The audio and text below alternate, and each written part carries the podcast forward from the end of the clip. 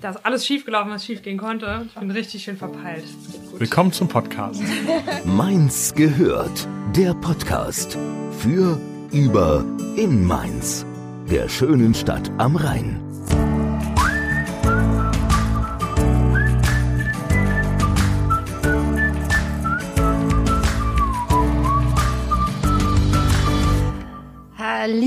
Und herzlich willkommen zu einer neuen Folge Mainz gehört. Schön, dass ihr dabei seid.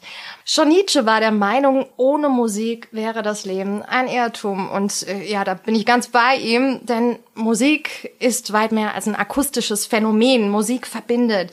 Sie ist ein vielschichtiges Kommunikationsmittel und kann innere Türen öffnen, die vielleicht vorher verschlossen waren.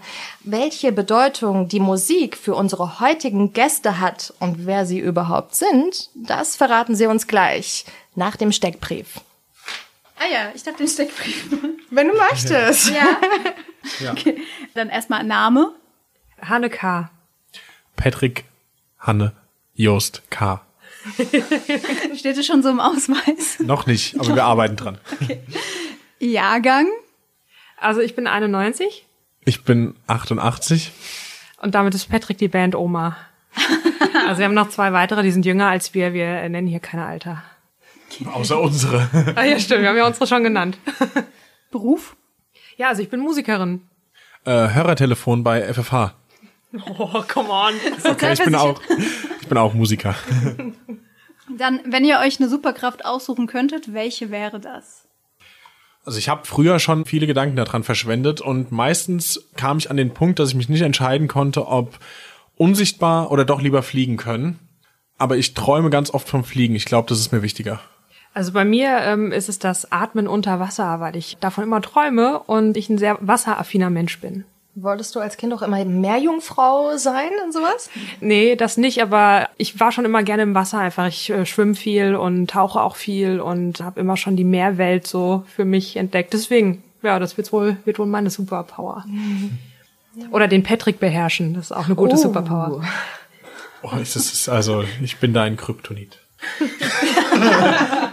Okay, lassen wir mal so stehen. Dann letzte und wichtigste Frage. Vervollständige diesen Satz. Meins ist für mich. Ja, Heimat. Jetzt auch Heimat. Oh, zugezogen. Ja, wir beide eigentlich, aber die Hanna halt eben schon vor zehn Jahren und ich erst seit einem Jahr. Also Oh, schon ganz frisch. ja ganz ganz frisch und Hanne natürlich viel besucht in den letzten zehn Jahren und auch so Wahlheimat. Es war klar, okay, wenn ich zu Hause wegkomme, dann wird's meins, aber es hat halt ewig noch gedauert. Ja, aber du hast eigentlich schon hier so viel Zeit verbracht dann auch. Das Ja. war schon immer, Mainzer im Herzen. genau. Wo kommst du eigentlich her? Aus Hessen, äh, genauer gesagt Nähe Limburg, noch genauer gesagt bei Filma und ganz genau Und jetzt interessiert es keinen mehr. Bayer. Weil,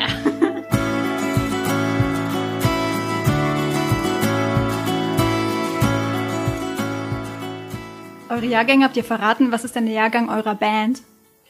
Ähm, ja, das ist auch so ein bisschen schwierig zu beantworten. Das Projekt, was mit Patrick und mir angefangen hat, das gibt's seit zehn Jahren. Aber die Band, so wie sie heute existiert, gibt's jetzt seit sechs Jahren, richtig? Also, Also uns gibt seit elf Jahren Hanne und mich und die Band, wie sie jetzt existiert, seit fünf Jahren. das, was Patrick sagt. Ja, ihr, ihr beide habt euch ja schon in der Schule kennengelernt, wenn ich richtig gelesen habe, ne? Also ihr kennt euch schon eine ganze Weile. Ja, genau. Also ohne, ohne in der gleichen Schule gewesen zu Ach so. sein. Genau. Aber wir haben uns durch gemeinsame Schulfreunde kennengelernt. Dann habe ich mal Bass in Patricks Band gespielt. Und dann habe ich ihn irgendwann gefragt, ob er mit mir auf die Bühne gehen würde, als so dieses Haneka-Projekt angelaufen ist. Und damals, äh, ja, hat er ja gesagt und ist geblieben. Ja, also was auch daran lag, dass unser, also dieses besagte Konzert, was wir zuerst gespielt haben, war ein Bandcontest. Und aus irgendwelchen Gründen, wahrscheinlich weil irgendwelche Gelder, von denen wir nichts wissen, geflossen sind, haben wir da den ersten Platz belegt. Und der erste Platz war dotiert mit einer CD-Produktion. Und äh, ja, keine Ahnung, da war ich halt total heiß drauf, weil ich das bis dahin noch nicht gemacht hatte. Und habe halt gesagt, ja klar, bleibe ich jetzt dabei, so jetzt gehen wir mal ins Studio. Und dann hat das alles seinen Lauf genommen. Und ist daraus dann die erste EP entstanden? Genau. Ja, die allererste, ne? Also von 2009 dann, ja. Ja. Die gab's dann noch so richtig als CD. Ja, CD, erklärt und, uns, was eine CD ist. CD und Jewel Case sogar, so richtig Plastik. Ja, Plastik machen wir seit den Alben hier jetzt nicht mehr, aber früher war es tatsächlich noch Plastik, Ja. da waren wir auch noch ein bisschen unbewusster. Aber genau, ist auch heute ausverkauft. Also wenn jetzt jemand äh, das hört, der sie hat, der soll sie in Ehren halten, die wird nicht mehr aufgelegt. Aber kann ich davon ausgehen, die Musik war schon immer Teil von euch, auch schon in der Schule, in der Kindheit. Also habt ihr schon immer eine Verbindung dazu gehabt, quasi. Ja, voll. Also bei mir war eigentlich schon immer klar, dass ich irgendwas mit Musik machen muss, weil das einfach sowas ist, was aus mir rausströmt. Und ich habe eigentlich schon immer ein Instrument gespielt oder gesungen oder irgendwie performt. Keine Ahnung, ich war mal Anastasia-Fan und habe dann von meinen Eltern Anastasia performt mit der Sonnenbrille und so. Das hat mich einfach schon immer begleitet und äh, Udo Jürgens hat da mal ein schönes Zitat gebracht. Er hat gesagt, dieses, dieser Drang auf eine Bühne zu gehen und eigene Musik zu performen, zu schreiben und dieses Ventil zu nutzen, das ist wie eine kleine Blume, die wächst in einem. Und die, die wächst immer zum, zum Licht und du kannst machen, was du willst. Du kannst versuchen, einen Bürojob zu lernen, kannst machen, was du willst. Die wird immer ans Licht kommen und du wirst immer dieses Performen und auf die Bühne gehen in dir haben. Das ist so meine Geschichte. Ja, bei mir war es ganz anders, weil ich dachte mal früher, ich werde Detektiv. Als man dann gemerkt hat, das ist eher unrealistisch, dann war es der Polizist und wo ich mich dran erinnere, ist, dass ich schon früh auf jeden Fall angefangen habe, irgendwie mal zu versuchen zu singen und ich habe so so eine Erinnerung, als ich mal mit 14, 13, 14 mit meiner äh, Cousine zusammen in meinem Zimmer saß und zu irgendeiner CD mitgesungen habe und dann zu ihr gesagt habe, jetzt jetzt sag doch mal ehrlich, es klingt echt doch gar nicht schlecht, was ich mache und sie hat damals so gesagt, "Mm, ja. und dann hat es echt noch mal ein paar Jahre gedauert, also Gitarre Späteinsteiger eigentlich sogar. Welche CD waren das? Oder welche Musik? Backstreet Boys. Weißt du es noch? Ich weiß es nicht mehr, aber was ich jetzt hier zum Besten geben kann, ist meine allererste CD, die ich hatte, war von Lucy Electric. Äh, Ich bin so froh, dass ich ein Mädchen bin. Erste eigene CD und stolz drauf. War ein guter Song. Ich habe bei der Ansprache ja schon gesagt, Musik, also für mich ist das auch ein Kommunikationsmittel und Hanne, du meintest eben auch so eine Art Ventil. Kann man das sagen, dass das also für dich die Musik wie für andere Tagebuch schreiben ist oder eben eine Art, um Gefühle von dir selbst auch zu transportieren, um die auszuleben? Um, was macht das mit dir, wenn du auf der Bühne stehst? Also ich könnte dir zu jedem Lied, was ich mal geschrieben habe, oder auch zu den Liedern, die Patrick äh, geschrieben hat, sagen, zu welcher Situation oder zu welchem Lebenspunkt das passiert ist, dieses Lied. Und von daher ist es schon ein bisschen wie Tagebuch schreiben. Ich finde, das ist ein ganz schönes, schönes Bild so. Aber jeder, der das da draußen hört, also vor dem wir dann performen, darf natürlich da rein interpretieren, was er möchte oder was er oder sie möchte, weil es einfach glaube ich, also ich glaube, Musik ist, ist viel mehr als jetzt nur der Ausdruck meiner Emotionen, die ich in ein Lied packe. Es hat auch ganz viel mit Interpretation zu tun. Ja. Wie ist das bei dir? Ich sag mal so, bei mir ist es ja so, dass ich textlich nicht so weit bin wie die Hanne. Also das ist bei mir einfach, ich sag jetzt mal in Klammern noch nicht so, vielleicht wird's mal mehr mit Texten, aber bei mir ist eher so das Musikalische im Vordergrund. Und da stehen dann gar nicht so Worte jetzt in, mit der Anlehnung Tagebuch dahinter, sondern wirklich einfach teilweise rumgeklimper. Manchmal höre ich andere Sachen, wo ich denke, puh, das, das finde ich gerade so gut. Mal gucken, ob ich irgendwie in die Richtung was hinbekomme. Aber ja, wenn Worte dahinter stehen würden, auch bei mir, dann, dann wäre es wahrscheinlich die gleiche Anlehnung wie bei Hanne, aber bei mir ist es dann doch eher die Musik und die kommt irgendwie aus dem Gefühl heraus. Aber es ergänzt sich ja dann auch ganz toll. Ja, genau. Ja, total. Also, wobei ich auch sagen muss, oft ist es auch so, wenn wir jetzt zusammenschreiben, Patrick und ich oder auch, auch Niklas, Malte, Patrick und ich, die Melodieführung oder das, was dann an musikalisch technischem dahinter steht, das passt dann auch meistens irgendwie zum Text, weil ja immer eine bestimmte Stimmung transportiert wird. Und ich glaube, die Jungs kennen mich sehr, sehr gut. Und wenn die, wenn ich mit einem Text ankomme oder mit einem unfertigen Song, dann, dann adaptieren die das sofort auch für sich. Also ich glaube, dass wir da einfach sehr auf einer Stimmungsebene sind, sehr schnell in unseren Songwriting-Sessions. So. Ja, meistens ist es ja so, du kommst, wenn du mit einer Idee ankommst, wo schon was dahinter steht, ist es so, dass ich meistens sage und das auch so mache, äh, okay, ich höre das jetzt erstmal nicht komplett an, weil mir selbst meistens sofort irgendwie Gedanken kommen und dann höre ich schon einen Akkord bei Hanne, wo ich sagen würde, oh, den hätte ich anders gemacht. Und ab dem Punkt mache ich dann die Aufnahme aus und spinne das Lied für mich dann quasi erst nochmal so weiter, wie ich es jetzt weitergedacht hätte und dann kann man am Ende meistens irgendwie was Kompatibles zusammenfügen. Genau. Und ihr schreibt und performt auf Englisch. War das irgendwann eine Entscheidung, die ihr oder du getroffen hast oder kam das auch von selbst? Also eigentlich war es schon immer so, dass Englisch meine Herzenssprache war und ich besser in Englisch funktioniere als auf Deutsch. Und dann haben wir es mal probiert, dass, dass ich einen Song auf Deutsch geschrieben habe und den mal im Studio eingesungen habe. Und das klingt halt extrem wie Schlager. Also, also meine Stimme klingt wie Schlager. Die Art und Weise, wie ich Songs schreibe auf Deutsch. Es ist also, ja, und Schlager wollte ich halt nicht machen. Ja, also deswegen ähm, haben wir dann gesagt, nee, dann bleiben wir lieber bei der Sprache, in der ich mich auch wohlfühle, sie zu singen und zu performen. Und bisher waren auch die Rückmeldungen immer extrem gut. Also wir waren irgendwie in Kanada auf Tour und die haben halt alle eigentlich nicht gemerkt, dass ich Deutsche bin vom, von der Aussprache her, bis dem Moment, wo ich Ansagen gemacht habe und das dann natürlich auch so ein bisschen ausgespielt habe, ne, dieses so und sowas. Thank you very much. Thank you very much. I'm Hanne from Germany. Ja, aber auch schon allein die Tatsache, dass wir Kanada spielen konnten, das ist ja der englischen Musik äh, verschuldet, weil wenn wir jetzt Juli wären, dann ja, hätten die Kanadier das irgendwie nicht so ganz verstanden wahrscheinlich oder dann hätten wir da wahrscheinlich auch gar keine Bookings bekommen, weil das da einfach nicht so Fuß fassen kann und das hat uns halt Türen geöffnet auch da. Auf jeden Fall, ja. Ja. Aber ich habe auch den Eindruck, ne, im Englischen kannst du viele Dinge noch mal viel expliziter deine Gefühle ausdrücken. Zum Beispiel ähm, im Deutschen klingt das ganz schnell sehr übertrieben schnulzig oder auch schlagermäßig, wie du meintest. Das ist Ja. einfach schwieriger, finde ich, die Gefühle da so zu transportieren wie im Englischen. Ja, auf jeden Fall. Also ich glaube, es gibt auch sehr, sehr viele sehr gute äh, deutsche Songwriter. Wollte ähm, sagen, ja, und da habe ich auch Mords Respekt vor. Genau, aber für mich war eigentlich Englisch, eigentlich Englisch, Englisch, Eigentlich- Englisch war immer das Wichtige. weil ich so gut in Englisch bin. Publish Englisch. Ja. Wie ist denn das für euch? Das heißt, ihr habt ja eure Leidenschaft, euer Hobby zum Beruf gemacht. Ihr macht das hauptberuflich, ne, die Musik. Ist es da noch Leidenschaft? Also man hört ja oft, ja, ich habe das Hobby zum Beruf gemacht und jetzt ist es, ich habe zwar die Liebe dazu, aber es ist jetzt eher Stress und ich muss mein Geld damit verdienen. Da verglüht oft auch so dieser Funken manchmal ein bisschen. Wie ist das bei euch?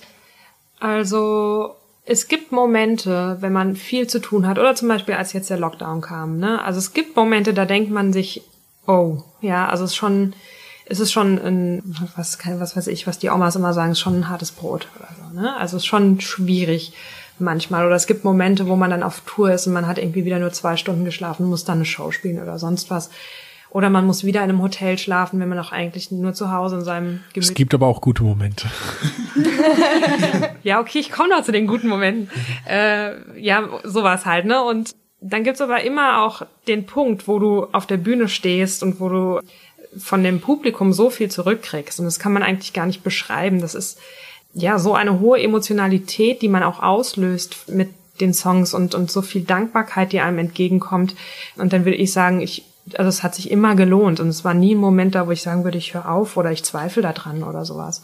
Ja, also. Bei mir, ja, also bei mir ist es auch mit, mit äh, neuer Musik von anderen irgendwie kennenlernen, dass ich mich mal wieder so richtig in die Musik reinfühlen kann und dann auch dadurch einfach Bock bekomme, Musik zu machen und das so zu spüren. Das kann ich gar nicht wiedergeben mit Worten, was, was das so auslöst in einem.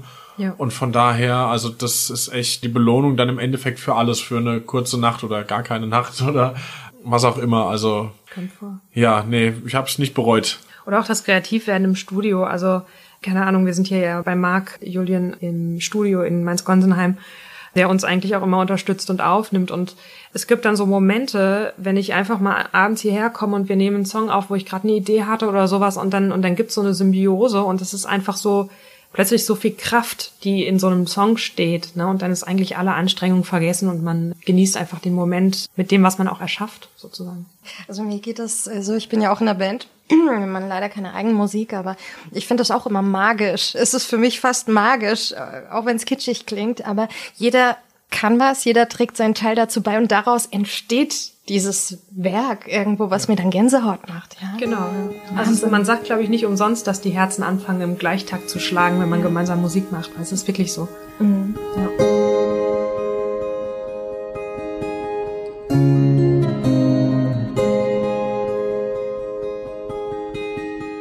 Ihr habt eben schon angesprochen, dass ihr in Kanada auf Tour wart, 2017 das erste Mal und 2019 19. nochmal. Ja.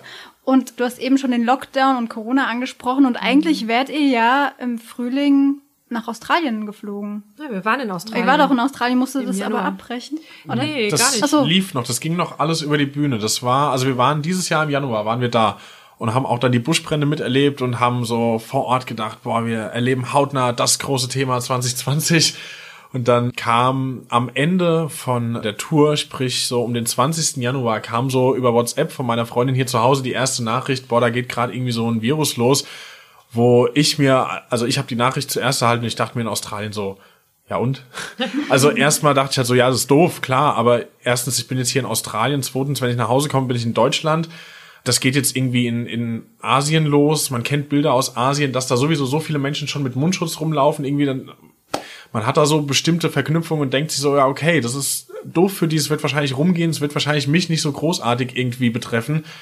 Und dann war es auch erstmal so und dann sind zwei Wochen irgendwie zu Hause vergangen und dann, äh, ja, Ging's los. ging's so langsam los. Und dann haben wir noch Konzerte gespielt, irgendwie Eins, so ein paar. ja. Nee, ich glaube zwei. Ah, zwei, okay. Zwei Stück noch gespielt und das eine, was schon unter diesem Corona-Stern auch stand. Also wo es wirklich schon so war, irgendwie, oh, das findet jetzt noch statt, oh, wir kommen mit ein paar Leuten zusammen, hm, mal gucken, wie das so wird und wie da so die Stimmung ist. Das war, glaube ich, der 7. März, wo wir noch unser letztes Konzert gespielt haben.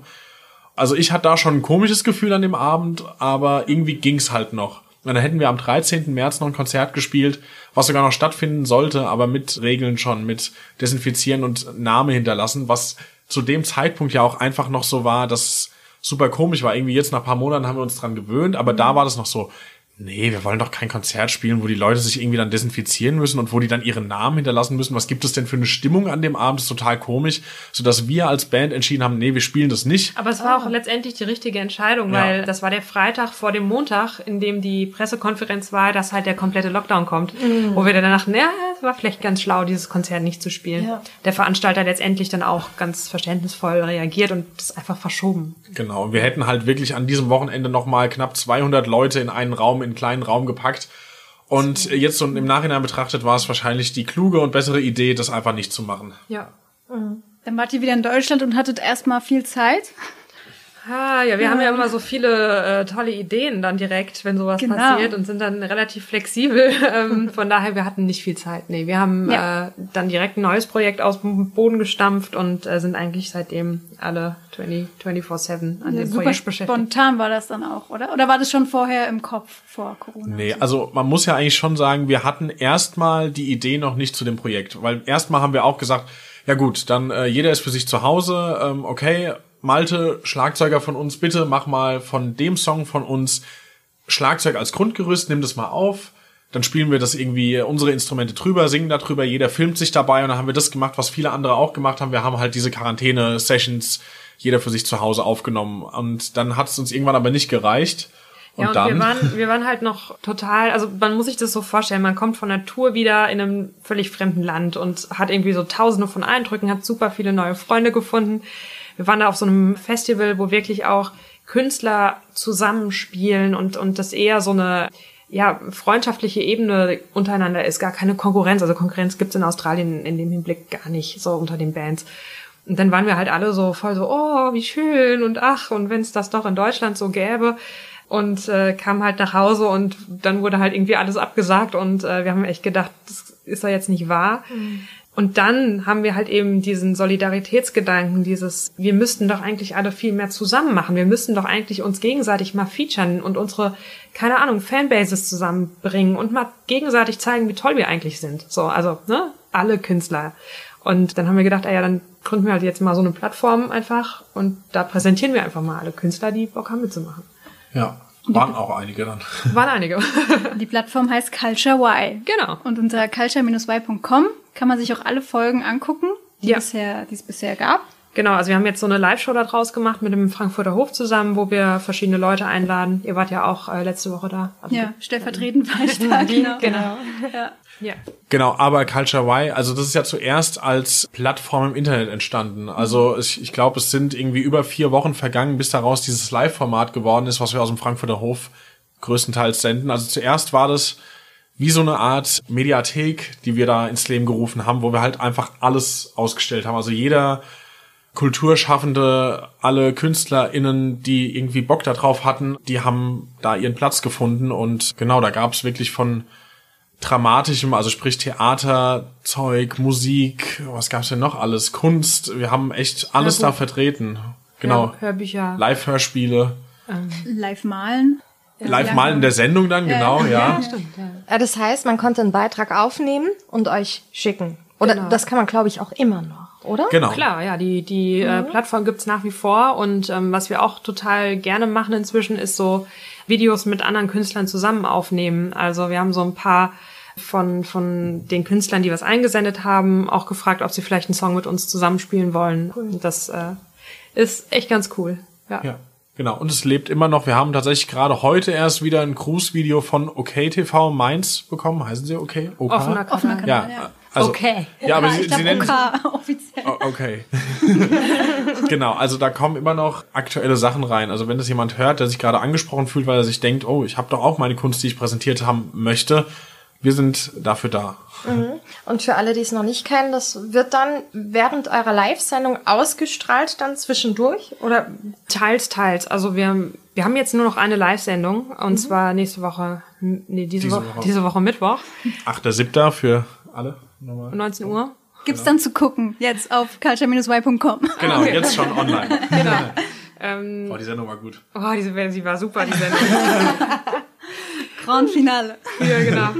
Deswegen wird es jetzt demnächst dann die Beiträge nicht mehr zu sehen geben. Also die werden dann auf die Plattform gestellt und aber eine Live-Show gibt's jetzt, ist jetzt so erstmal nicht mehr geplant. Genau, wir ha- behalten uns das vor, vielleicht in verschiedenen Locations nochmal einzelne Sonderfolgen in Zukunft zu machen, aber dieser regelmäßige Wochenturnus, den wir jetzt seit äh, sieben Wochen hatten, der ist jetzt ab der Folge, die jetzt online ist, dann erstmal vorbei und wir gucken jetzt mal, wie es für uns weitergeht. Zum einen auch natürlich, weil wir tatsächlich richtige Konzerte im September anstehen haben, wo wir jetzt einfach mal schauen, was daraus dann so wird, irgendwie, ob das alles so stattfindet, weiß man noch nicht. Nee, ist heute schon die erste Absage gekommen. für September tatsächlich?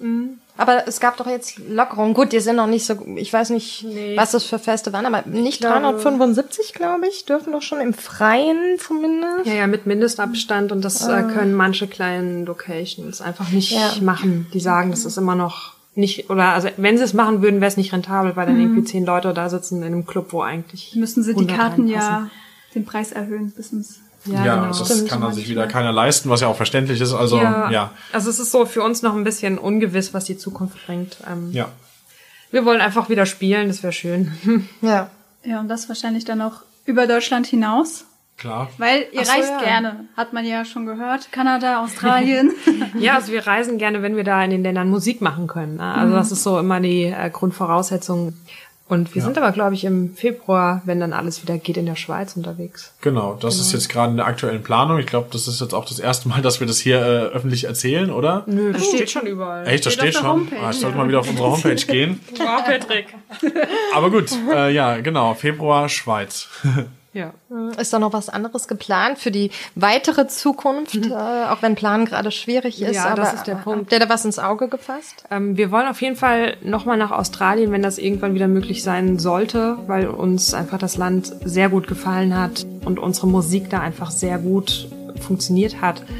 Das wäre schön, wenn das irgendwann mal wieder klappt, aber man weiß es nicht.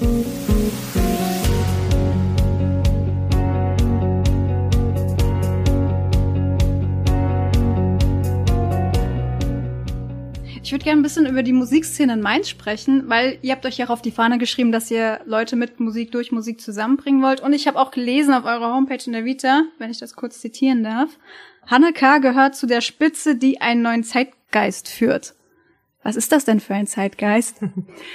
Ja, also das ist im Prinzip das Credo, nach dem wir leben möchten, ist eben, dass wir zum einen Generationen zusammenbringen, dass wir sagen, Musik und, und eben diese handgemachte Musik, die wir machen, kann ein Kommunikationsmittel sein zwischen Generationen, was schon mal das, der erste große Punkt ist. Und das andere ist eben, dass wir wirklich versuchen wollen, mit mehr Respekt und Anstand gegenüber anderen durch die durch die Welt zu gehen und und da auch einfach ein bisschen mehr Liebe zu verteilen, weil ähm, wir glauben, dass ganz vieles durch Hass und Neid vergiftet wird. So und dem wollen wir so ein bisschen entgegenstehen und ich glaube, das ist auch der der Zeitgeist, den es jetzt braucht. Ja. Wie, wie würdet ihr die Mainzer Musikszene beschreiben? Weil es gibt ja schon einige Bands, aber ich glaube, die haben viele überhaupt nicht auf dem Schirm. Ja, das glaube ich auch. Ich glaube, es gibt viele, viele kleinere äh, Bands, die unglaublich gut sind und, und unfassbar gute Musik machen, die noch nicht so nach draußen kommen, sag ich mal. Ähm, das ist ja, wie soll ich sagen, es, es gibt ja auch ein paar, die, die einfach schon bekannt sind und es gibt äh, wieder dieses Spiel zwischen ja, aber jetzt spielen die die großen Auftritte und, und die spielen, spielen sie nicht und so. Und ich glaube aber in Mainz ist es relativ harmonisch zwischen den Bands. Also wir, ich kann ja nur aus meiner Erfahrung sprechen und vielleicht lebe ich da auch in einer Blase, also in so einer Bubble, weil bei mir immer alles rosa mit Regenbögen ist. Aber ich glaube, dass wir mit den Freunden, die wir in Mainz gefunden haben, auch sehr, sehr viele Entwicklungen durchgemacht haben. Also wir sind zum Beispiel sehr gut mit Linda Bender befreundet, ehemals Bender und Schillinger, jetzt Lin Music, die einfach un unfassbar gut ist. Also immer, wenn ich diese Frau spielen sehe, denke ich mir, was ist denn da eigentlich? Also das kann doch nicht wahr sein, weil ne und ich glaube, die hat uns sehr viel beigebracht auch und und wir ihr vielleicht auch, auch wenn das jetzt vielleicht ein bisschen vermessen ist.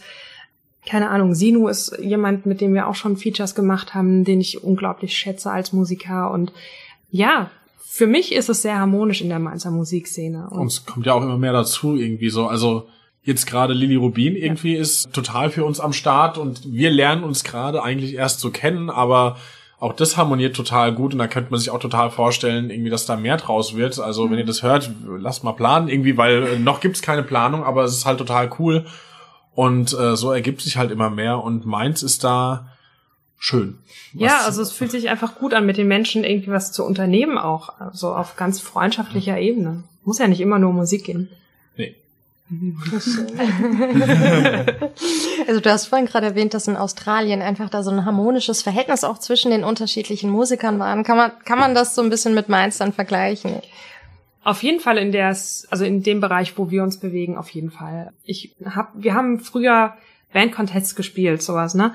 Was im Prinzip jetzt ein Konzept ist, wo ich sagen würde, komplett Banane, sowas zu machen, weil damit stellen wir oder da haben wir uns gegen andere Bands gestellt. Da gab es einen Gewinner oder? Für, mhm. und wir haben Kunst verglichen, wir haben Musik verglichen mhm. und irgendwo hat sich das für mich auch für die anderen äh, nie wirklich gut angefühlt.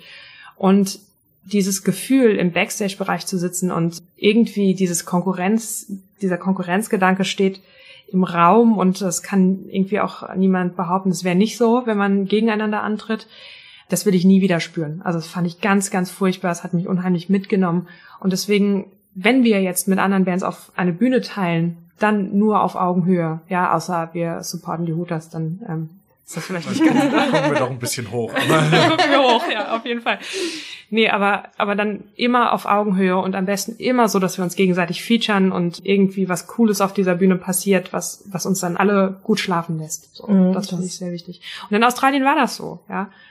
Kanada auch. Man ja. spielt auf diesem Festival Festi Festivals nicht einmal, sondern irgendwie viermal und jeder spielt einmal auf der Hauptbühne zum Beispiel. Mhm. Und die Veranstalter organisieren auch, also jetzt gerade Beispiel Kanada, die organisieren von vornherein Sachen, wo sie sagen, okay, da machen wir so eine Art äh, Get-Together, ist so ein bisschen wie ein Workshop und da packen wir jetzt diese Band und diese Band und diese Band und diese Band rein und die sind dann da zusammen und die sitzen in einem Kreis, das Publikum sitzt drumherum und dann wird zusammen musiziert. So und ähm, ja. genau, da haben wir halt auch gerade dieses Saying, dieses Sprichwort mit auf den Weg bekommen, dieses man macht Musik nicht für, sondern mit Leuten und das ist also danach leben wir jetzt irgendwie total.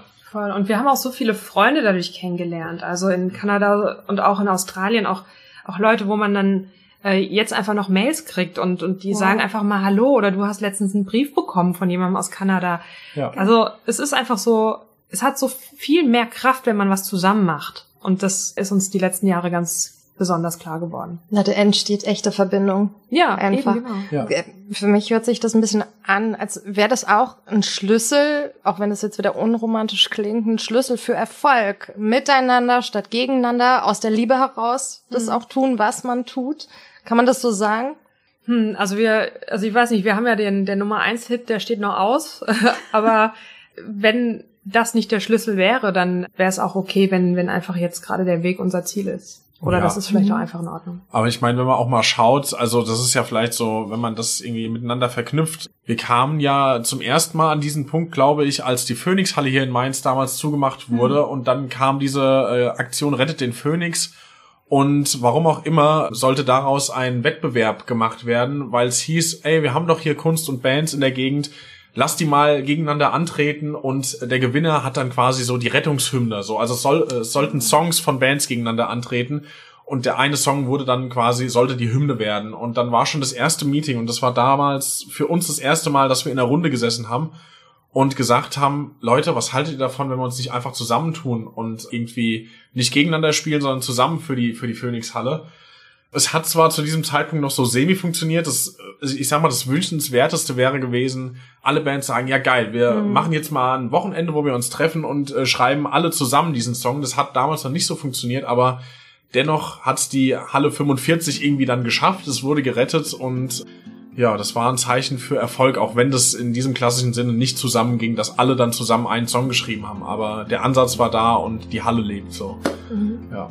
Mehr denn je, würde ich sagen, fast sogar. Ja, total. Auf jeden Fall.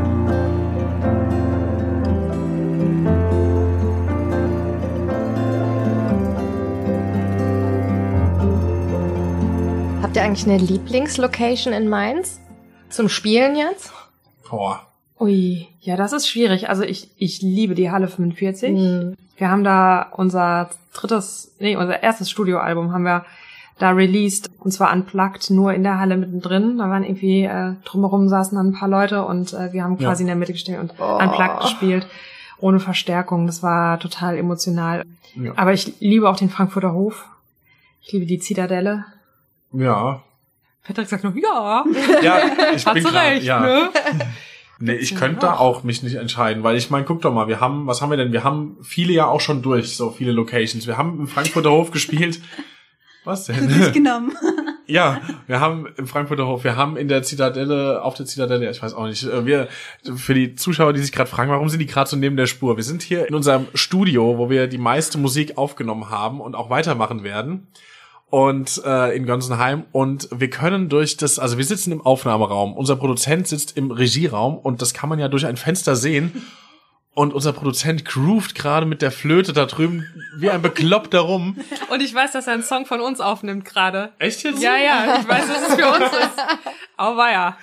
Es wird gut. Wo war ich? Okay. Ähm, die Locations, die ihr durchgenommen habt. Die Locations, die wir durchgenommen haben. Also es sind viele mit dabei. Wir haben im schon schön, schick und schön, Zitadelle, altes Postlager und das Oh, sticht, altes Postlager ist auch toll. Ja, oh. es ist, es war halt alles richtig, richtig gut. Also mhm. Mainz ist einfach toll, ganz allgemein. Wir spielen gerne ja. in Mainz. Ihr habt ja auch schon auf dem Gartenfeldplatz auch gespielt. Ja, da haben wir unseren Produzent kennengelernt. 2014. Stimmt. Der da gerade so schön so, am Rumdudeln stimmt. ist. Ach cool. Ja. Äh, ihr habt auch schon mit großen Größen aus der Musikszene gespielt, beziehungsweise auch als Vorband seid ihr aufgetreten. Bei den Sommerlichtern wart ihr die Vorband von Nena, richtig? Mhm. Habt ihr die kennengelernt, auch Backstage dann? Also wir, wir sind jetzt sehr diplomatisch. Es ist nicht möglich, Nena kennenzulernen. Ah ja. ja. Wir haben ihre Tochter kennengelernt. Die war ganz cool. Ja aber Nena ist dann doch sehr abgeschottet so. Okay. Also man kommt wirklich nicht dran und einfach jetzt nur mal um einen Vergleich zu nennen, so mit mit Eric Basilian, Sänger von den Hooters, der stand neben mir dann am Buffet backstage, als wir Vorband für die Hooters gemacht haben und hat äh, mir was zu meiner und seiner Gitarre erzählt. Ich wusste zu dem Zeitpunkt gar nicht, wer er ist. ähm, und das wäre mit Lena nicht möglich gewesen, weil, also sie hat tatsächlich einen separaten Backstage, so, das ist halt dann einfach so, das respektiert man auch, das ist auch in Ordnung so, aber okay. genau, also Nena haben wir nicht kennengelernt, aber ich glaube sonst eigentlich alle anderen, die wir supportet haben. Hm. Andreas Burani? Zum ja, Beispiel. Genau. Hm? Ja. Netter mhm. Typ. Ja? Cooler Typ. Ja. Roger Hodgson von Supertramp war, also für mich war das so ein Aha-Erlebnis. Das war richtig, richtig abgefahren, Roger Hodgson kennenzulernen also das hat echt Sicht auf Dinge verändert und auch Musikgeschmack geprägt plötzlich. Das war wirklich, für mich war das ganz groß. Ja, für mich auch. Apropos Musikgeschmack geprägt, wenn ihr euch jetzt eure allererste EP anhören würdet, könnt ihr das genießen oder denkt ihr dann schon wieder so, oh, ist es eher ein bisschen cringy? Also die allererste ist, glaube ich, also ich glaube, es ist in Ordnung. Die höre ich mir auch, also die höre ich mir auch manchmal an und denke halt, ja, waren halt die 2000er, 2010er ungefähr also es war halt noch nicht das, was, was heute passiert ist, aber man hört halt eine schöne, schöne Entwicklung und ich glaube, dann kann man auch einfach ganz offen mit den alten Dingen ja. aushalten. Ja, total. Also ich meine, es gibt auch einen Song, der es bis jetzt überlebt hat von der ersten Platte, den wir zwar nicht mehr so häufig spielen wie natürlich neuere, aber so ein Song, den gibt's noch live immer mal wieder und ich find's auch überhaupt nicht verwerflich. Also ohne mich jetzt mit irgendwelchen Größen vergleichen zu wollen, aber bei mir sind zum Beispiel Lieblingsband die Ärzte oder die Beatles und die haben, also da war ja auch dann das frühe Zeugs irgendwie auch noch so da. Es ist jetzt nicht so, dass die irgendwie mal gesagt haben, ich meine, es gab einzelne Songs, wo sie gesagt haben, puh, aber warum nicht was von der ersten Platte noch spielen? Und so sehe ich das eigentlich auch. Also Ja, also man, jeder Mensch macht eine Entwicklung und ich meine, das ist jetzt zehn, elf Jahre her. Ähm, also keine Ahnung, ist völlig legitim, dass das damals so klang. ja. Würdet ihr aber so nicht nochmal machen. Nee. Nee, also ich will nicht sagen, dass es schlecht wäre. Ich meine nur, weil mit den eigenen Sachen geht man, hat man immer ein bisschen. Ja, aber das ist ein interessanter Ansatz, weil wir würden vielleicht die Songs, die da drauf sind, schon noch machen, aber wir würden sie heute anders machen, so. Genau. Ja, und also was, was für mich auch ein ganz großer Unterschied jetzt ist, ist zum Beispiel, dass Patrick auch singt oder dass, dass Niklas, äh, unser Bassist, der singt auch. Und ein Großteil unserer Lieder basiert auf diesem dreistimmigen Gesang. Und das war damals noch überhaupt nicht so. Also ich habe dich vielleicht mal überredet, einen Song so ein bisschen mal mitzusingen, aber Ja, oder wenn man meine Backing Vocals anhört, die waren früher so. Und da ist jetzt heute mehr dahinter so und es ist ein bisschen ausgefeilter. ja. bisschen. Ja, nur ein bisschen. Ich habe ein bisschen was gelernt. Ja. 2019 habt ihr sogar einen Song rausgebracht namens Greta, den ihr tatsächlich auch Greta Thunberg gewidmet habt. Ne? Also aktuelle Themen, da, da seid ihr auch recht engagiert. Ne? Ich habe ich das richtig gelesen? Die Einnahmen der Single, die gehen tatsächlich auch an die Stiftung We Don't Have Time. Also ich sag mal so, die Stiftung, das ist noch so ein, so ein, so ein Punkt. Also wir, es ist nicht wahrscheinlich direkt diese Stiftung, weil das ist ja auch so eine sch schnelllebige Geschichte irgendwie. So, also da passiert so viel in so kurzer Zeit, so dass wir ganz am Anfang, als wir die Single rausgebracht haben, waren wir wahrscheinlich einfach fehlinformiert und sind davon ausgegangen, dass Kreta eine feste Stiftung hat und das ist diese. Ich will jetzt gar nicht sagen, dass diese Stiftung was Schlechtes macht, aber es ist nicht eben das und ich glaube, wahrscheinlich entwickelt sich eher dahin, dass die Einnahmen Projekten, die in diese Richtung gehen, zugutekommen, aber wir wollen das gar nicht mehr auf eine Stiftung fixieren, sondern halt uns die Projekte, die es gerade nötig haben, raussuchen. So. Aber das ist doch eine schöne Sache. Ja. Ob es jetzt an diese eine geht oder an mehrere verteilt. Genau, also schön. der, der Gedanke dahinter ist Ja. der wichtige und Eben. äh, in dem bleibt es auch, aber es ist jetzt vielleicht nicht mehr ein Name, sondern ein großes Ganzes. Ja. Da sind wir auch beim aktuellen neuesten Album angekommen. Why? Ist das als Frage zu verstehen oder der Buchstabe an sich oder was, was hat's mit dem Titel auf sich? Ja, also es ist schon ein Wortspiel natürlich. Ne? Also wir haben ähm, den Buchstaben Y gewählt äh, wegen der Generation Y oder auch der äh, ja, Millennial-Generation, wenn man das so sagen will. Und why, also dass das eben das englische Fragewort für warum ist, hat irgendwie uns ganz gut in den Kram gepasst, weil es bei uns, glaube ich, sehr viele offene Fragen gibt und das ist auch sowas, was sich durch unsere Generation durchzieht. Und eben mit diesen Themen und Fragen beschäftigt sich dieses Album. Deswegen hat es ganz gut gepasst.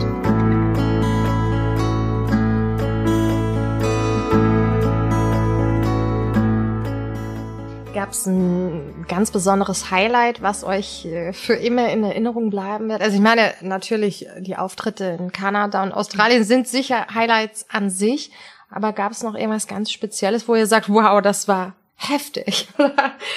Wir haben mal ein Festival in Hildesheim gespielt, äh, die Jazz Time, und das war 2017 und das war an meinem Geburtstag. Und das Publikum hat mich auf die Bühne geholt, äh, indem es mir Happy Birthday gesungen hat. Also eigentlich war geplant, dass wir unseren Anfang machen, dass ich am Anfang noch nicht auf der Bühne bin. Die Jungs spielen in, in Intro. Ja. Das Publikum hat aber einfach angefangen zu singen Oh und ähm, ich habe halt da gestanden, habe gedacht, so, okay, ich gehe jetzt mal raus, ne? Und das waren auch halt wirklich 3000 Leute, also das war ein, Oh mein ein echt ordentliches Festival. Ja. Ja. Ich krieg schon Gänsehaut bei der ja, Vorstellung. ich auch immer wieder, wenn ich davon Wow. spreche, weil also so eine so viel Liebe, die auf dich zugeschleudert wird. Also ich habe auch während dem Auftritt äh, mehrere Male war ich den Tränen sehr nahe, weil es war, glaube ich, wirklich mal so ein Auftritt, der mich extrem emotional mitgenommen hat. Glaube ich. Ja. Also darf ich jetzt an der Stelle was gestehen? Ja. Weil, also, das ist auf jeden Fall ein Top-Highlight-Auftritt. So, das war auch eben sofort mein erster Gedanke, okay, Hildesheim muss wahrscheinlich genannt werden, weil der Auftritt an sich auch super war. Mhm.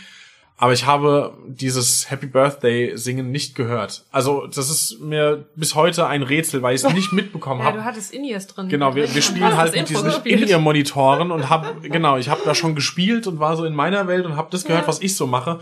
und habe nicht gehört, was das Publikum macht und deswegen ich kenne dieses äh, Erlebnis nur aus Erzählung, obwohl ich live da war. Tja, schade. Okay. Müssen wir irgendwann nochmal an meinem Geburtstag da spielen oder so. Ja, genau. Oder an irgendwelchen Geburtstag.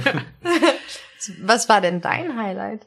Also wie gesagt, das gehört auf jeden Fall auch für mich mit dazu, weil einfach die Show an sich der Knaller war. Also das war das erste Mal, dass uns ein Publikum den äh, CD-Koffer leer gekauft hat. So, das war schon richtig abgefahren.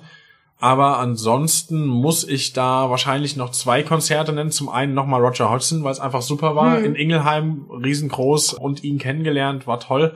Und dann ist da noch so eine Show auf der ersten Kanada-Tour. Da haben wir auch auf einem Festival gespielt und da gab es dann eben, wie Hanne eben sagte, diese Gelegenheit, man spielt öfter, nicht nur einmal auf einem Festival. Und dann hatten wir da unsere Samstags-Morgens-Show und die war dann in einer kleinen Kapelle, weil das war so ein, wie nennt sich das, Providence Farm, also so eine, so eine Farm und das war so ein Farmhaus und da integriert ist so eine kleine Kapelle. Und da veranstalten die auch Konzerte im Rahmen des Festivals. Und da haben wir dann morgens um 10 oder 11 gespielt, samstags, wo wir gedacht haben, okay, jetzt die kleine deutsche Band morgens um 10, 11 auf dem Festival, da kommt halt dann keiner hin, aber ist auch okay, so wir stehen halt früh auf, machen unser Ding und das ist gut. Und dann war diese Kapelle voll und die haben alle mitgesungen und das war einfach so berührend und das ist auf jeden Fall äh, Top drei aller Konzerte jemals. Wobei uns das auch in Australien passiert ist. Also wir haben äh, um 10 Ja. Uhr samstags in einer sehr, sehr großen Halle gespielt auf diesem Festival. Und ich habe halt echt gedacht, da kommt kein Mensch, da wird niemand kommen. Patrick war irgendwie auch noch halb am Schlafen und Oh ja. ja, ja.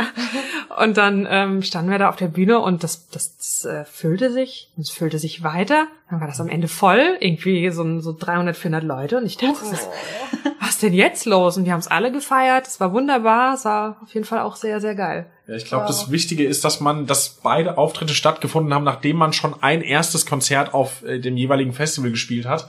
Und dann war dann plötzlich dieser Talk about that German Band. Und dann wollte jeder mal wissen, was es damit auf sich hat. Und das hat uns echt gut getan. Und das waren dann richtig gute Konzerte. Also echt toll. Also was vielleicht auch noch ganz interessant ist für diese australischen und kanadischen Gigs, was uns total überrascht hat, ist, dass die Leute plötzlich so gesagt haben, Mensch, das ist ja mal was anderes. Obwohl wir ja eigentlich so eine Amerikaner-Folk-Richtung schon einschlagen, manchmal auch ein bisschen Country-Elemente. Und die sind es halt gewöhnt, dass eine Country-Band oder eine Folk-Band äh, irgendwie über Gott singt und über halt die Dinge, die in Amerika oder in Kanada oder in Australien passieren. Also Ja. die haben diese Verwurzelung eben da. Und wir kommen aus einer ganz anderen Umgebung, politisch, gesellschaftlich. Es ist wirklich komplett anders und das glaubt man gar nicht, dass sich das so unterscheidet. Und unsere Themen sind de dementsprechend auch anders. Und Ja. das fanden die extrem interessant. Also zum Beispiel haben wir einen Song über ähm, eine Holocaust-Überlebende äh, namens Anita Lasker-Wallfisch äh, aus Auschwitz. Also hat Auschwitz überlebt und war da im Mädchenorchester. Den haben wir in Australien gespielt und dann kamen danach Leute zu mir und haben gesagt, die waren zu Tränen gerührt. Weil einige von denen ja auch ihre äh, Wurzeln in, in Europa haben und vielleicht sogar Großeltern, Urgroßeltern haben, die den Holocaust miterlebt haben oder überlebt haben, weil sie geflüchtet sind. Und plötzlich baut man eine Verbindung auf, die kulturell so krass verwurzelt ist, dass man, äh, d- damit haben wir gar nicht gerechnet, dass das passiert. Und äh, das fand ich schon auch sehr bemerkenswert. Sehr, sehr, sehr bemerkenswert. Habt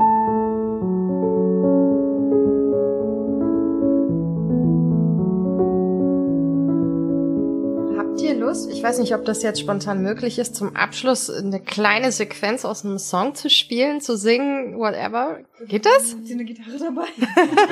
Lässt sich was Zufällig? Marc, gib mal deine Flöte. Ich hol mal Das fände ich jetzt cool. So ein kleines Stück einfach, oder? Ja, während Patrick nach einer Gitarre Entschuldigung, schaut. Martin, du überlegst, was wir spielen. Genau. Ja, oder beantwortest mir noch folgende Frage. Wie wichtig ist denn die Beziehung eigentlich zum Produzenten? Weil der Produzent, der geht ja bei der Promotour, der kommt ja gar nicht so zur Sprache, aber ist ja schon sehr beteiligt an dem Werk am Ende. Ja, oder? also ich würde auch sagen, Marc ist quasi ein fünftes Bandmitglied. Auch wenn er jetzt nicht direkt zur Band gehört, aber äh, es ist für so eine Produktion unheimlich wichtig, wie die, wie die Vibes sind. Also zwischen dem Produzenten und der Band oder so. Und Marc ist einfach ein sehr, sehr feinfühliger Mensch. Also der lässt sich auch auf meine Stimmung ein. Und das ist zum Beispiel auch extrem wichtig, wenn ich einsinge und ich sage, ich brauche jetzt die und die Stimmung, dann ist er voll dabei. Also dann, dann gibt er mir die Anweisungen richtig, dann wird halt mal vielleicht zwischen den Takes kein Witz erzählt oder sowas. Ne? Und da ist er sehr, sehr feinfühlig und sehr nah auch bei mir. Das ist, glaube ich, schon extrem wichtig. Das, und das immer, und das ist bei Hanneka grundsätzlich so, wenn wir auf eine Bühne gehen und wenn wir unser Team dabei haben, dann wird wertschätzend miteinander gesprochen. Da wird sich nicht angeschissen, da wird äh, kein Jetzt bin ich abgelenkt. Da Die Gitarre kommt rein. Genau, da wird sich, da wird nichts Negatives zueinander gesagt oder, oder Kritik, klar, wird mal geübt, aber halt eben in einem Tonfall, der angemessen ist. Und das ist uns als Band extrem wichtig. Und da ist es auch schon mal vorgekommen, dass wir Techniker einfach umarmt haben, wenn, wenn schlechte Laune war. Ich dachte, ich umarme den jetzt, ist mir jetzt egal. Jetzt kann ich es nicht mehr machen, leider. Aber Ellenbogen, ja. Pump. Ja. Check. Oder Fuß. Ja. ja. Wächst man da so ein bisschen wie eine Familie zusammen? Kann man sagen, das ist wie eine zweite Familie? Auf jeden Band? Fall. Also das ist extrem total so. Also wir sind auch, es ist eigentlich nicht wie eine zweite Familie, sondern es ist die Erweiterung meiner Familie, mhm. weil ähm, Patrick zum Beispiel auch mit meiner Mutter und meinem Vater total gut zurechtkommt oder ich würde auch sagen, Patricks Mutter ist ein bisschen wie meine Mutter, also so und äh, oder um es mal mit einem konkreten Beispiel zu nennen, also ich war schon mehrere Heiligabende bei Hanne, so also soweit darf wow. ich in die Familie mit rein, ja. Ja, das ist überhaupt gar keine Frage mehr. Wir sind eine Familie und fertig, auch Malte und Niklas, alles ein eine Gruppe. Das ist aber Wahnsinn, wenn ihr euch überlegt, was dieser eine Ursprungsgedanke damals als Jugendliche ausgelöst hat, was ja. das mit eurem Leben gemacht hat. Das, da denken wir auch manchmal drüber nach und dann wird man so ein bisschen verrückt, ne, weil man denkt, wenn ich, wenn das nicht passiert ja. wäre, wäre ich vielleicht jetzt richtig am Arsch oder so. Ja, und auch die Leute irgendwie, die damit so, also ich meine, jetzt kommen irgendwie Freunde, Familie, Freundinnen mit nach Kanada und so und es passiert so viel und man, man nimmt auch Leute irgendwie mit. Ich meine, klar, die haben alle noch ihr eigenes Leben und machen da super viel, aber halt auch mit dem, was wir machen, äh, also wir wären auch selbst nie in Kanada wahrscheinlich gewesen. Also ja. passiert halt echt viel durch ja. diese eine kleine Begegnung halt. Ja, ja, auf jeden Fall. Ja. Aber das hat auch nur funktioniert, weil ihr eurem Herzen gefolgt mhm. seid, ne? Ja. Also ja. oft denkt man ja auch viel mit dem Kopf und Kopf ist ja auch gut, ne, wenn das alles in so einem richtigen Verhältnis stattfindet. Aber oft sind da bei vielen Menschen ja auch Ängste, dem Herzen zu folgen. Ja. So und hier, nee, ich muss was Gescheites machen, ja. Mhm. Also das, da sind ja oft Ängste, was ist, wenn das nicht klappt. Und ähm, ja. ja, nee, deswegen, das ja alles richtig. Also ich würde nicht sagen, dass wir nie Ängste haben, aber wenn wir Ängste haben, dann haben wir die gemeinsam. Mhm. Und es ist äh, besser, zusammen zu sein, als alleine mit den Ängsten. Mhm, das stimmt. Aber ich meine, viele Menschen lassen sich ja von den Ängsten grundsätzlich abhalten, ihren ja. Träumen zu folgen. Ja, da sind wir nicht so die Typen für das. Finde ich gut. ja. Jetzt gibt's Live-Musik. Yeah. Ja, Hope You Dance machen oder willst du was Singst anderes? du den zweiten Teil dann? Soll ich? Wollen wir es mal probieren? Einfach oh so? ja, das wäre eine Premiere. Okay, ich sag das jetzt mal an die Zuhörer da draußen. Patrick singt jetzt einen Part äh, eines Songs, den eigentlich äh, JB Myers eingesungen hat auf unserem Album Y. Den JB haben wir übrigens auch letzte Woche besucht, ähm, JB Myers von den Carmen Linnets. Und den Part, den er gesungen hat, singt jetzt der Patrick. Premiere für die Menschheit da draußen. Bin aufgeregt.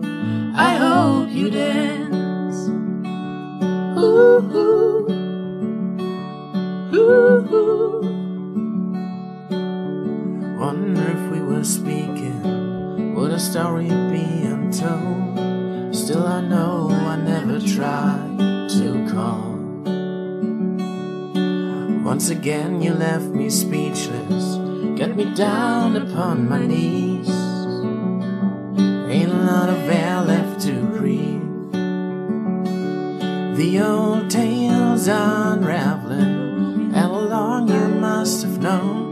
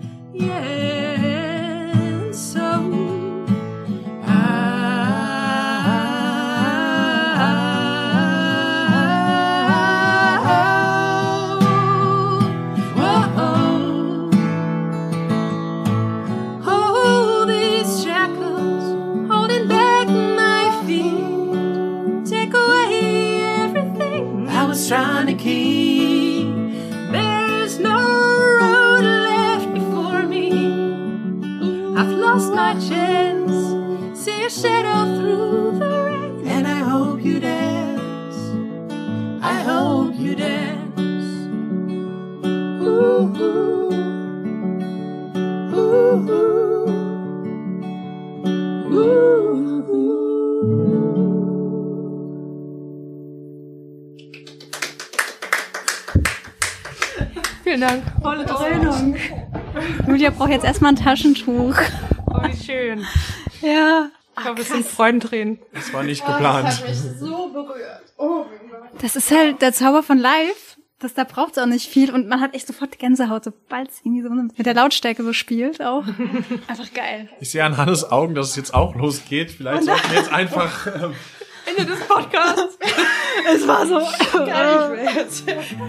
Oh, Halleluja. Ich finde aber, Patrick hat auch sehr gut, sehr gut gesungen, oder? Ja, Es hat so harmoniert, eure Stimmen auch. Wahnsinn. ihr könnt Das öfters, öfters singen. Können wir öfters zusammen schön. singen, so. eine Band gründen. Gründen wir Ja. eine Band. Nennt sie nach so einem Vornamen oder Namen von euch. Patrick Just, endlich. Die Patrick Just Band. Danke für dieses Erlebnis gerade. Wow, vielen, vielen Dank. Ja, danke euch. Ja, vielen Dank auch. Dann übernehme ich das mal. Mach mal. Ich bin raus. Hier. Ja, wir sind jetzt alle raus, wir genießen das noch ein bisschen und äh, wer nicht genug hat, der checkt auf jeden Fall mal culture-y.com aus und natürlich hannek.de oder hört sich einfach nochmal die Folge an. Genau. Man hört sich. Ja, bis dann. Tschüss. Mainz gehört. Der Podcast für, über, in Mainz. Der schönen Stadt am Rhein.